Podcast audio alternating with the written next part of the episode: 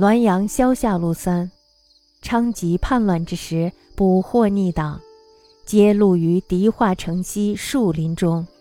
时戊子八月也，后林中有黑气数团，往来疏忽。夜行者遇之折迷，余谓此凶背之魄，俱为妖力。游蛇灰虽死，余毒尚染于草木，不足怪也。凡阴邪之气，遇阳刚之气则消。前数军士于月夜伏冲击之，应手散灭。昌吉叛乱的时候，被抓住的那些叛乱的士兵，都被杀死在狄化城西面的树林子里。那是乾隆戊子年八月的事儿。后来呢，林子中有几团黑气。速度很快的来来回回移动，夜间赶路的碰上就迷路了。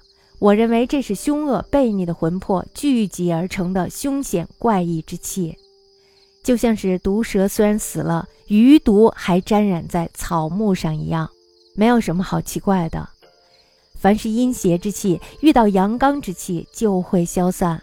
我派遣了几个军士在有月亮的夜里埋伏，用火枪射击黑气。黑气应声散了。